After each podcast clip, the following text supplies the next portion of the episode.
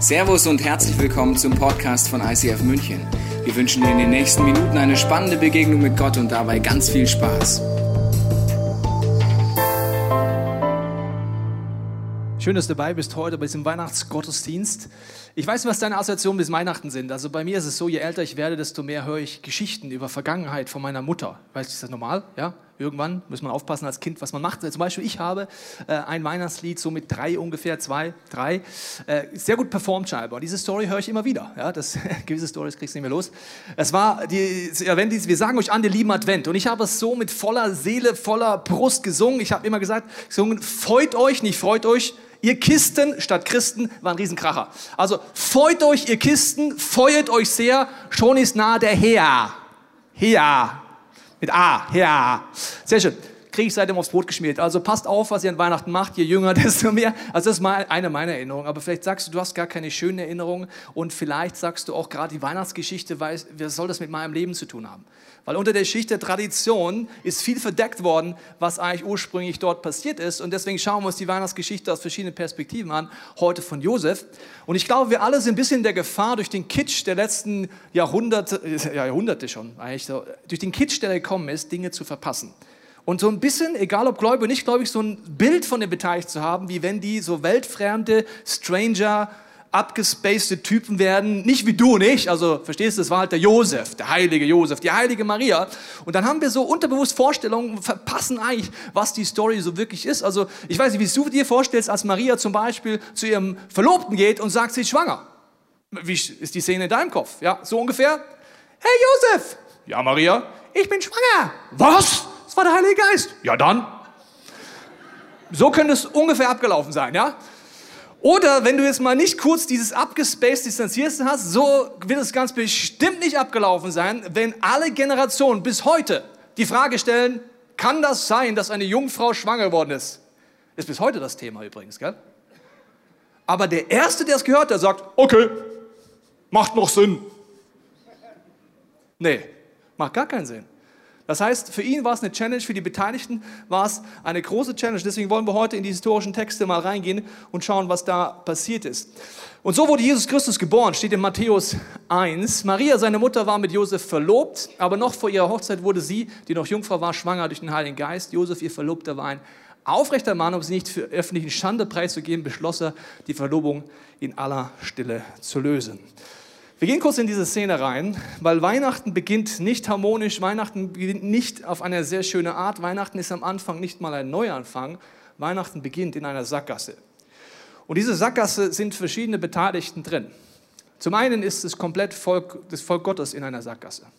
Matthäus 1 kannst du nachlesen, wird der Stammbaum erzählt, wie viele Generationen von, äh, zwischen den Menschen waren. Und es war so, dass es seit 42 Generationen Gott äh, nicht mehr viel geredet hat. Es ist die Situation, dass zwischen Malachi und Matthäus 1 Gott geschwiegen hat. Das ganze Volk Gottes war in der Krise, frustriert. Wo ist Gott? Redet er nicht mehr?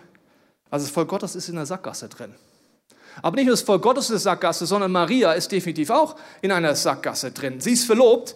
Verlobung war damals etwas, was nicht so wie heute ist. Man verlobt sich, dann schaut man mal und bis der Pfarrer den Satz sagt, wenn jemand etwas einzuwenden hat, soll er jetzt reden oder für immer schweigen. Bis dahin kannst du Schluss machen. So, das war da nicht so. Verlobung hieß, du bist unterm Strich schon verheiratet. Wenn du die Verlobung auflöst, war es wie eine Scheidung, die öffentlich jeder mitbekommen hat. Ich werde es hier gleich genauer erklären. Maria ist schwanger. Sie ist ja die Einzige, die noch weiß, mit wem sie Sex hatte und wem nicht. Alle anderen kann man darüber streiten, aber sie weiß, dass ihr das keiner glauben wird.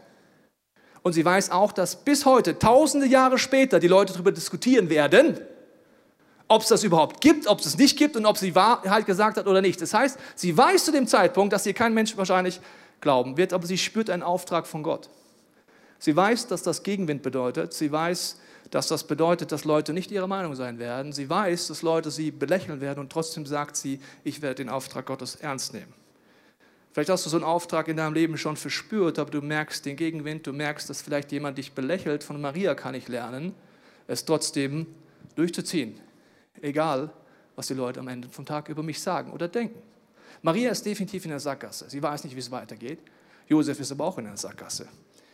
Josef hört jetzt von seiner Frau, Verlobten, dass sie schwanger ist. Und er fängt an nachzudenken, haben wir gerade gelesen, welche Optionen er ziehen soll. Und er ist sich sehr unsicher. Ich möchte es dir kurz erklären, damit du verstehst, welche Optionen er hatte. Er hatte die Variante 1, er konnte stillschweigend Schluss machen. Was wäre gewesen, wenn er stillschweigend Schluss gemacht hätte? Was hätte die Öffentlichkeit gedacht? Er hätte es auch öffentlich tun können. Was hätte dann die Öffentlichkeit gedacht? Ich erkläre es dir kurz. Wenn er öffentlich hingestanden hätte gesagt, ich Josef äh, ne, werde diese Verlobung auflösen. Ich sage nicht warum, aber ich werde sie auflösen und ich bin im Recht. Was wird passieren ab dem Moment, wo der Bauch größer wird? Jeder wird wissen, also Josef war es nicht. Und er ist raus aus der Nummer. Aber es war offensichtlich jemand anders. Und er wusste, wenn er das macht, nach dem damaligen Gesetz im Alten Testament, wenn eine Frau öffentlich des Ehebruchs überführt wurde, wurde sie getötet. Wow, gute, das ist schon eine gute Option. Also Option 1, ich mache es öffentlich, dann stehe ich Josef gut da. Im schlechtesten Fall wird meine Verlobte getötet, im besten Fall wird sie nur Schimpf und Schande haben und auf der Gesellschaft ausgeschlossen. Okay, Variante 1, du kannst gleich wählen, was du wählen würdest, okay? Variante 2, er macht es stillschweigend. Welches Bild wird die Gesellschaft haben? Der Josef, der Sack. Hat sie geschwängert und jetzt geht er. Variante 2, er macht stillschweigend, die Öffentlichkeit wird denken, er ist der Böse. Nach dem Gesetz damals wäre er zwar wahrscheinlich nicht getötet worden, aber er wäre ausgeschlossen von der Gesellschaft. Was würdest du machen? Gar nicht so einfach, oder? Das ist eine Sackgasse. Du denkst A oder B. Wenn ich nach rechts gehe, wird es schlimm. Wenn ich nach links gehe, wird es schlimmer. Was mache ich jetzt? Und dann bist du in einer Sackgasse. Die Weihnachtsgeschichte beginnt in einer Sackgasse. Viele Leute sind heute hier. Du bist in einer Sackgasse. Du kennst das. Sackgasse vielleicht in einer Beziehung. Du denkst, wenn ich links gehe, wird es schlimm. Wenn ich rechts gehe, wird es schlimmer. Du weißt nicht weiter. Vielleicht ist es dein Finanzen, du hast Entscheidungen getroffen, auf die du nicht stolz bist, aber du weißt, dass du in einer Sackgasse bist und nicht weißt, wie du da rauskommst. Sackgasse mit den Kindern, Sackgasse mit den eigenen Eltern. Es gibt viele Sackgassen, in denen du heute sein kannst. Und tendenziell sehen wir meistens nur zwei Optionen. Die dritte sehen wir nicht. Gottes Plan könnte ganz anders sein als deiner und meiner. Wir sehen nur links oder rechts. Das Interessante ist, die ersten Gedanken, die Josef sich macht, sind alles keine göttlichen Gedanken. Ich will dich mal ein bisschen challengen. Wenn wir in Sackgassen sind, sind oft die ersten Gedanken auch nicht göttlich. Ganz oft. Das ist unsere Reaktion. Wie kann ich fliehen? Wie komme ich raus? Was gibt es für Möglichkeiten?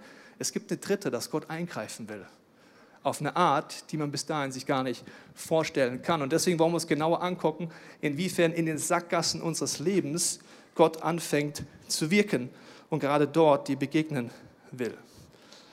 Viele hier denken vielleicht im Raum, das ist das Ende in dem Bereich.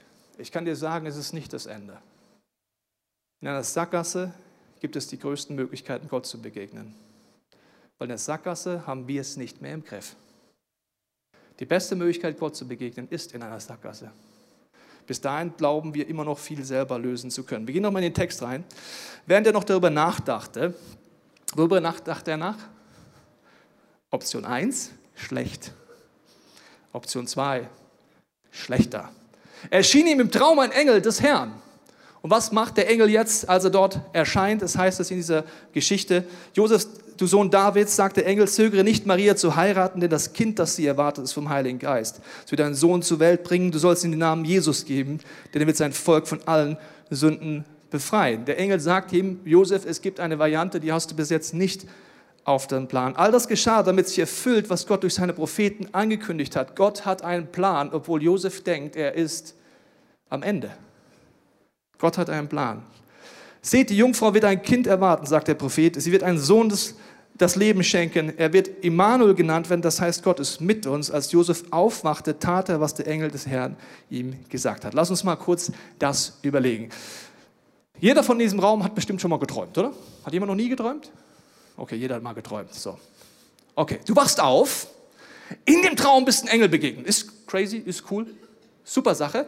Ich habe auch schon einige Träume hinter mir. Manche Träume waren weird. Bei anderen Träumen war ich am nächsten Tag der Meinung, dass Gott mit mir redet. Ja, super, super cool. Also Josef wacht auf, erste Meinung, Gott hat mit ihm geredet durch einen Engel. Was ist die Challenge an einem Traum? Meine, Maria ist dem Engel begegnet, als sie wach war. Er ist dem Engel begegnet, als er geschlafen hat. Jetzt lass uns mal kurz Josef nicht überhöhen, sondern sagen, er ist ein Mensch wie du und ich. Hat der Kollege Zweifel gehabt ab und zu? Ja oder nein? Die Bibel ist keine Soap Opera, die dir erzählt, perfekte Menschen ohne Probleme, immer nur Yes, we can. Oder was auch immer. If you can dream it, you can do it. Also keine amerikanischen Motivationssprüche in der Bibel, sondern eher einfach der Punkt, es sind Menschen wie du und ich mit Zweifeln. Das heißt, Josef hatte Zweifel. Woher weiß ich das? Ich meine, er ist in der Situation, dass er der Traum begegnet, im Traum zusammengefasst, begegnet ihm Engel mit einem übernatürlichen Schwangerschaftstest. Er sah dann ungefähr so aus, ich habe ihn dir mal mitgebracht. Ja? Und sagt, easy, die Vaterschaft ist geklärt, Josef, es war der Heilige Geist. Let's do it. Okay, das ist die Situation. Also der göttliche Schwangerschaftstest ist da. Josef kann losgehen. Und ich habe dann in meiner Bibel gesucht, vielleicht ist es auch so, wenn man in diese Stelle einsteigt, dann lese ich die ganz genau, auch Predigtvorbereitung. Und dann suche ich immer so und dann denke ich ja, vielleicht, wenn ich das hier in meiner Bibel lese, da fehlt was. Ja? Na, ich habe mir jetzt überlegt, vielleicht liegt es dran, ich habe so eine moderne Übersetzung, die ist auch stylisch. Schau mal hier. Stylisch, ja genau. Ich habe so eine stylische, moderne Übersetzung und vielleicht liegt es an der Übersetzung, ja? dass da irgendwas verloren gegangen ist. Deswegen schaue ich mal rum, ob jemand hier auch eine Bibel hat. Dietmar, du hast da so eine Bibel, die sieht recht antik aus. Sehr schön. Darf ich mal kurz reingucken? Okay, das ist ja altdeutsch. Krass. Das ist jetzt wirklich alte Übersetzung. Jetzt müssen wir mal kurz gucken, ob es da noch drin steht. Warte mal. Und der Engel kam und so. Ja, die ist jetzt alt, aber ist auch schlecht. Das steht da nicht drin. Ist, also, es steht nicht drin, dass Mose einen Beweis, äh, Josef einen Beweis hatte. Steht nicht drin. Auch eine haltende Übersetzung. Er hatte keinen Beweis, hat einen Traum. Okay. Aber äh, vielleicht, ah, du hast auch eine Bibel, schön. Eine Studienbibel, Herr Luther. Das freut mich zu sehen. Vorbildlich, ja. Studienbibel. Wenn man nicht mehr weiter weiß, schaut man in Studienbibel rein. So, schauen wir mal hier. So, der Engel kam. Ja, das ist jetzt eine dicke Bibel, aber ist auch schlecht. Steht auch nichts drin. Da steht nirgends, wie Josef sich gefühlt hat. Steht nicht drin. Wie hat er sich gefühlt? Fand das gut? Fand das schlecht? Hat er gesagt, spitze? Steht irgendwie, kannst noch mal weiter studieren, aber steht nicht drin. Die Bibel sagt ganz viel nicht, weil sie davon ausgeht, dass es logisch ist. Wie man sich fühlen kann in solchen Situationen, wenn man Zweifel hat. Ich meine, er übernimmt diese Patchwork-Familie dann. Ne? Er ist nicht der Vater, also eine Patchwork-Familie. Er übernimmt die, übernimmt Verantwortung und sagt jetzt, wenn ich schon die Pflegefamilie Gottes übernehme, und wenn ich schon sage, ich vertraue dem Engel, was hätten wir alle unterm Strich gesagt? Ja, dann muss es Gott jetzt aber auch bestätigen, oder? Also wenn ich jetzt schon gehorsam bin und die Frau nehme, ja, dann läuft's, verstehst du? Und dann die erste Nachricht ist, du darfst mit deiner schwangeren Frau, hochschwanger, nach Nazareth zu einer Volkszählung, die es so vorher und nachher nie gab. Die meisten im Raum, inklusive mir, hätten geschimpft wie ein Rohrspatz auf dem Weg nach Nazareth. Gott, wie kann das sein? Jetzt bin ich eh schon der Pfosten, ja? Ich sag ja zu ihr, obwohl sie schwanger ist. Und wenn du wirklich das hier segnest, dann musst du zumindest dafür sorgen, dass wir jetzt da gut ankommen. Okay, aber kein Problem, er hat sich wieder eingekriegt, dann kommt er endlich an. Aber was ja klar ist, wenn ich die Patchwork-Familie von Gott übernehme, dann kriege ich ein Fünf-Sterne-Hotel, ist ja klar. Also wenn ich da ankomme, wird Gott mich segnen von vorne bis hinten. Das heißt, da ist das Fünf-Sterne-Hotel schon reserviert, weil jemand ist abgesprungen, ich kriege ein Upgrade, weil der Sohn Gottes wird geboren, verstehst du? Und ich habe Verantwortung übernommen mit ihm. Deswegen ist ja klar, ich habe ein Fünf-Sterne-Hotel und dann anhand der im Stall. Wenn du losgehen würdest und Josef wärst, was würdest du unterwegs denken? Habe ich verhört? Vielleicht habe ich mir eingebildet. Wenn Gott auf meiner Seite wäre, müsste es doch jetzt einfacher sein. Wie kann es sein, dass ich diesen Glaubensschritt gehe und das passiert? Er hat Zweifel. Die Bibel zeigt uns, dass die Zweifel normal sind. Glaube bedeutet nicht die Abwesenheit von Zweifel. Die meisten Menschen denken, dass Glauben bedeutet nicht zu zweifeln. Ich treffe immer Leute, die sagen zu mir, weißt du, Pastor, ich würde mir wünschen zu glauben, aber ich habe Zweifel. Das heißt, die Vorstellung ist, Glaube auf der einen Seite oder Zweifel auf der anderen Seite. Das heißt, wenn du glaubst, dann zweifelst du nicht. Wenn du zweifelst, dann glaubst du nicht. Die Bibel sagt genau das Gegenteil. Der Glaube ist nicht die Abwesenheit von Zweifel, sondern der Glaube ist die Kraft, trotz Zweifel einen Schritt zu gehen. Ich wiederhole es dir. Glaube ist nicht die Abwesenheit von Zweifeln. Glaube ist die Kraft, trotz Zweifel einen Schritt zu gehen. Und die Zweifel bleiben. Wenn du zu mir sagst, du hast nie Zweifel in deinem Leben, dann frage ich dich mal ganz ehrlich, wie lebendig ist dein Glaubensleben? Wenn du immer das Gleiche tust, hast du auch nie Zweifel. Oma Erna ist am 24.12. mit mir in die Messe von der Kirche gegangen. Genau das Gleiche mache ich auch. Ich habe keine Zweifel. Das machen wir halt so. Wenn du immer alles gleich machst, wirst du keine Zweifel haben. Wenn du aber lebendig mit Gott unterwegs bist, wirst du einen Glaubensschritt gehen. In dem Moment, wo du einen Glaubensschritt gehst, wirst du Zweifel haben. Wenn nicht, ist es kein Glaubensschritt. Als ich mich zum ersten Mal dafür entschieden habe, mein Leben Gott zu öffnen, hatte ich Zweifel. Was passiert da? Ist das gut? Ist Gott gut? Ich habe es mir gewünscht, bin einen Schritt gegangen. Ich hatte noch nie in meinem Leben eine hundertprozentige Überzeugung bevor ich etwas gemacht habe, es sei denn, ich mache es zum zweiten Mal in meinem Leben. Alles, was ich zum ersten Mal gemacht habe, hatte ich Zweifel. Zum Beispiel, ich hab, war mit meiner wunderbaren Frau verlobt. Dann haben wir entschieden, wir heiraten. Hatte ich Zweifel? Ja klar. Ich frage mich, wie kann man keine Zweifel haben, wenn man weiß, was man da tut? Das war jetzt tief, gell? Also wenn du sagst, ja, ist doch romantisch, ach ja, schön, noch weißes Kleid, ja, da brauchst du keinen Zweifel haben. Aber wenn du sagst, ich gehe einen Bund ein, bis der Tod mich scheidet und du nie Zweifel hast, dann gehst du nicht einen Bund ein. Oder? Alles, was du das erste Mal machst, je mehr, wenn du das erste Mal Verantwortung übernimmst, für eine Familie oder für Kinder, dann fängst du an, kompliziert zu werden, denkst dir, wow, ich muss die alle versorgen. Gestern wusste ich noch, als Single versorgt mich Gott, aber jetzt habe ich ja ein Kind. Hä?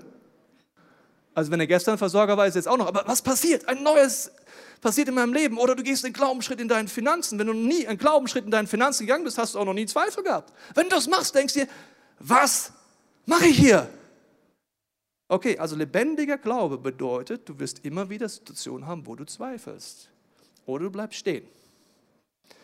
Der Zweifel bedeutet, Glaube bedeutet nicht die Abwesenheit von Zweifel, sondern Glaube bedeutet trotz Zweifel einen Schritt zu gehen. Josef heißt es, er nimmt Maria zu sich und geht die Schritte gerade im Zweifel. Woran liegt es, dass viele Leute denken, Glaube und Zweifel passt nicht zusammen? Einmal ist es sicherlich hausgemacht von vielen Menschen, die sich als gläubig bezeichnen, weil sie ein Leben vorleben, wo man nach außen denkt, boah, perfekt. Der hat immer alle Antworten, egal was ich ihn frage, der antwortet mir immer. Wenn ich sage, wie kann Gott das Leid zulassen, gibt er mir eine Antwort. In Klammern hat eine Predigt mal gehört und plappert den nach. Also wenn ich sage Evolution oder Schöpfung, gibt er mir eine Antwort. Hat mal ein Buch drüber gelesen. Wenn ich irgendeine Frage habe, der gibt mir eine Antwort. Egal was. Wenn ich frage, hast du auch manchmal Zweifel? Nein, Gott ist da, er ist der Frieden. So, also es kann gut gemeint sein, aber es ist die größte Anti-Werbung, wenn deine Freunde um dich herum denken, dass du keine Zweifel hast. Dann wird genau das dazu führen, dass ich niemals Christ werde, wenn ich mir denke, bei dir ist alles perfekt. Du hast alle Antworten. Du hast nie Zweifel. Dann kann ich nicht glauben. Das heißt, einmal ist Haus gemacht. Ein enger Freund von mir, jahrelang habe ich für ihn gebetet. Eines Abends fragte mich, was ich, wie ich einen Bereich sehe im Leben. Da habe ich gesagt, ganz ehrlich, ich weiß es nicht. Da habe ich ganz viel Zweifel. Dann wird er ruhig und sagt er, wenn du trotz Zweifel glauben kannst und Pastor sein kannst, kann ich vielleicht auch glauben. Also einmal ist Haus gemacht ne? und auf der anderen Seite ist Projektion. Projektion ist in gläubige Menschen oder in die Kirche oder in die Weihnachtsgeschichte rein. Und es hindert mich sogar, den lebendigen Glauben zu entdecken. Glaube ist nicht die Abwesenheit von Zweifeln, Glauben ist die Kraft, einen Schritt zu gehen trotz Zweifel. Psalm 23 heißt es, und wenn ich schon wandere im Tal des Todesschatten, im dunklen Tal, das Originalwort hebräisch ist Tal des Todesschatten, fürchte ich kein Unheil, denn du bist bei mir, dein Stecken und dein Stab, sie trösten mich. Im Tal des Todesschatten ist es dunkel. In den Sackgassen deines Lebens ist es dunkel. Und genau dort will Gott dir begegnen.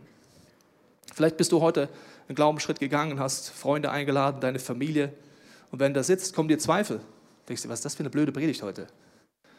Hätte ich mich jemand anders einladen können? Ja, also das ist übrigens normal wenn die Person neben dir gerade schwitzt, ja, dann liegt es nicht, dass ihr heiß ist, sondern weil sie gebetet hat dafür, dass du Gottes Wesen begegnest. Kein Mensch kann dich bekehren, ich kann dich vollkommen entlasten, aber der Wunsch ist nicht bekehrt zu werden, sondern Gottes Liebe zu begegnen. Und wenn du das selber erlebst, wünschst du dir so sehr, dass deine Freunde es auch erleben, dass du sie einlädst und für sie betest. Das ist der Punkt. Wenn du das erste Mal machst, kommen dir aber Zweifel. Weil am Ende dieser Predigt, wenn ihr rausgeht, könnt ihr euch gerne austauschen. Ich hoffe, dass eine von drei Reaktionen bei euch passiert. Wenn nicht, bin ich ziemlich enttäuscht. Also ihr solltet nachher entweder mad, sad oder glad sein. Also ihr klärst dir. Mad, reg dich auf. Reg dich brutal auf. Geh oben in den Glühweinstrand, schmeiß ihn am Boden, sagst so eine scheiß Predigt, auch nie gehört. Kann man alles gar nicht so sehen und Sackgassen gibt's nicht oder was auch immer. Reg dich bitte auf. Das ist ein gutes Zeichen. Weißt du warum? Das heißt, es trifft dich noch was. Du lebst. Das ist super. Dann könnt ihr ins Gespräch kommen. Sad, zweite Möglichkeit. Du wirst traurig, weil du merkst, stimmt, in meinem Leben, in der Vergangenheit gab es Momente, wo ich Gott nicht eingeladen habe, wo ich merke, ich kenne das vielleicht noch gar nicht. Vielleicht wirst du traurig oder glad, weil du erkennst, dass Gott dir begegnet. Das Schlimmste, was du mir sagen kannst, am Ende einer Predigt, es war nett. Nett ist die kleine Schwester von Scheiße. Das kannst du mir einfach nicht antun. Sag einfach nicht, es war nett. Du kannst alles zu mir sagen. So.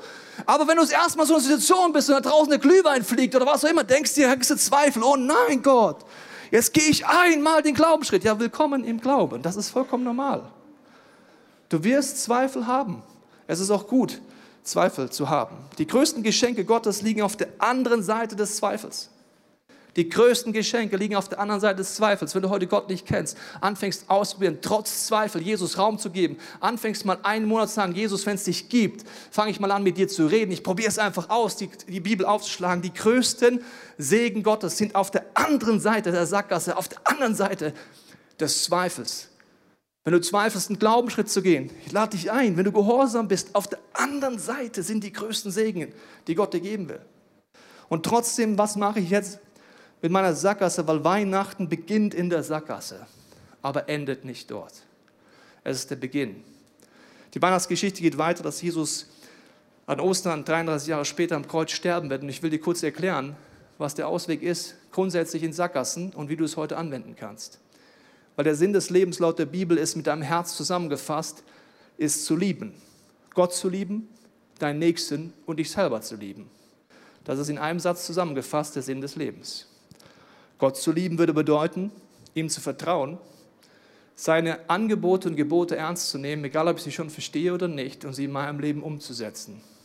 Meinen Nächsten zu lieben würde bedeuten, in meinen Gedanken, Worten und Taten, dass Menschen aufblühen in meiner Umgebung. Mich selber zu lieben würde bedeuten, die Dinge nicht zu tun, die mich eigentlich zerstören. Jeden Abend, wenn ich ins Bett gehe, merke ich, das Ziel Gottes habe ich verfehlt wieder. Das ist die, Bibel Sünde das Ziel der Liebe zu Gott, zu meinem Nächsten und mir selber zu verfehlen. Das ist das zweite Symbol der Weggabelung. Und dafür geht Jesus ans Kreuz. Damit all das, wo Sünde in meinem Leben ist, die ich nicht wieder gut machen kann oder andere mir sich versündigt haben, dass ich es eintauschen kann bei Jesus und er mir neues Leben gibt. Das ist die beste Nachricht der Welt. Interessanterweise verhalten wir uns oft so, als wäre es die schlechteste.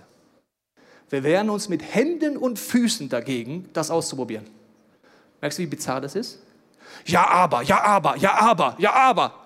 Also wenn das stimmt, liebe Freunde, und wir es nicht ausprobieren, das wäre ja schrecklich. Wenn es nicht stimmt, dann kriegen wir es nur durchs Ausprobieren raus. Deswegen bitte ich dich, wenn du Zweifel hast, egal, probier es aus, weil die Hoffnung ist, dass wenn du anfängst, Jesus Christus Raum zu geben, dass er anfängt zu wirken. Das heißt, an Weihnachten beginnt die Geschichte. Aber es ist klar, dass Jesus in die Sackgasse hineingeboren wird, um Durchbrüche zu geben. Und das bedeutet, das ist das Symbol vom Kreuz. Dass je größer die Sackgasse ist, desto größer ist die Kraft, die Jesus wirken will in dir. Ganz anders, als du es vielleicht gerade planst oder denkst. Aber Gott ist Spezialist in Durchbrüchen in deinem Leben, von Heilung und Veränderung. Jetzt sagst du, ja, warte mal, warte mal. Woher soll ich wissen, dass Gott es gut mit mir meint? Ich habe doch keine Beweise. Du kannst auf zwei Arten an die Sackgasse rangehen. Erstens sagst du dir, ich will rausfinden, ob Gott mein Versorger ist, also schaue ich heute Nachmittag auf mein Konto. Da sind 12,73 Euro drauf. Ist nicht mein Versorger. Ich habe Beweis gefunden, auf meinem Konto steht 12,73 Euro. Variante 2, ist Gott ein Arzt, meint das gut, dann schaust du deine Gesundheit an, denkst, stand heute, ich habe da eine Krankheit, ich habe den Beweis gefunden, Gott ist kein Arzt. So kannst du dann immer weiter Beweise suchen oder du verstehst, was Gott vorhat. Er hat dir einen Beweis gegeben, dass er seinen Sohn ans Kreuz schickt und dass er für dich am Kreuz stirbt. Es gibt keine größere Liebe. Das ist der Grundbeweis in deinem Leben. Und egal wie schlecht die Beweislage in allen Bereichen ist, ist das die Grundlage, Spuren Gottes zu finden. Gott ist nicht mein Versorger, weil gerade mein Kontostand hoch ist. Gott ist mein Versorger, weil es sein Wesen ist. Und ich werde anfangen, Beweise zu finden in meinem Leben, unabhängig vom Kontostand, wo Gott mich versorgt. Gott ist mein Arzt, weil er ist für mich gestorben. Auch wenn ich durch Krankheit oder ein Tal des Todesschatten durchgehen muss, ist der Beweis nicht, dass ich es erlebe, sondern dass Gott darin wirkt. Und dafür möchte ich heute beten mit dir, dass du Gott entdeckst in deiner Sackgasse, in den Punkten, wo du zweifelst, in den Punkten, wo du nicht weiter weißt. Weil wir singen, haben am Anfang gesungen, herbei, o ihr Gläubigen. Ich bin der Meinung, der Text ist ein bisschen falsch. Weil er müsste sein, herbei, o ihr Zweifelnden. Oder glaubst du, dass die ersten Leute nur geglaubt haben? Ich meine, die mussten damit umgehen, dass in diesem Teil da ein Baby liegt und das verpackt in eine Windel Gottes Geschenk auf sie zukommt. Die Leute haben gezweifelt, die ersten Jünger haben gezweifelt. Selbst als Jesus überstanden ist, kannst man nachlesen. Markus Evangelium, Kapitel 16. Lies mal nach. Und der auferstandene Jesus begegnete ihnen. Aber einige zweifelten. Die Bibel vertuscht das nie, weil das ist normal. Ich meine, dass Jesus auferstanden ist, das ist die größte Nachricht, dass du immer zweifelst, super, aber gib Gott einen Raum. Glaube heißt nicht die Abwesenheit von Zweifeln. Glaube heißt, in den Zweifel einen Schritt zu gehen. Und dafür möchte ich jetzt beten. Ich lade dich ein, wenn du magst, mitzubeten. Vielleicht bist du selber gerade in einer Sackgasse. Vielleicht kennst du Menschen, die in der Sackgasse sind. Aber wenn du magst, kannst du im Herzen jetzt mitbeten. Vater, ich danke dir, dass wir unsere Augen schließen, unser Herz öffnen du jetzt redest. Und deswegen binde ich den Geist der Religiosität über dir, der Täuschung und der Lüge. Ich segne dich mit der Gegenwart des Heiligen Geistes. Und Jesus, ich bete, dass wir jetzt in der Stille, jeder von uns, der es möchte, in unseren Gedanken und Gefühlen etwas bekommt von dir, was du uns heute anbietest, was diese Predigt heute mit unserem Leben ganz persönlich zu tun hat.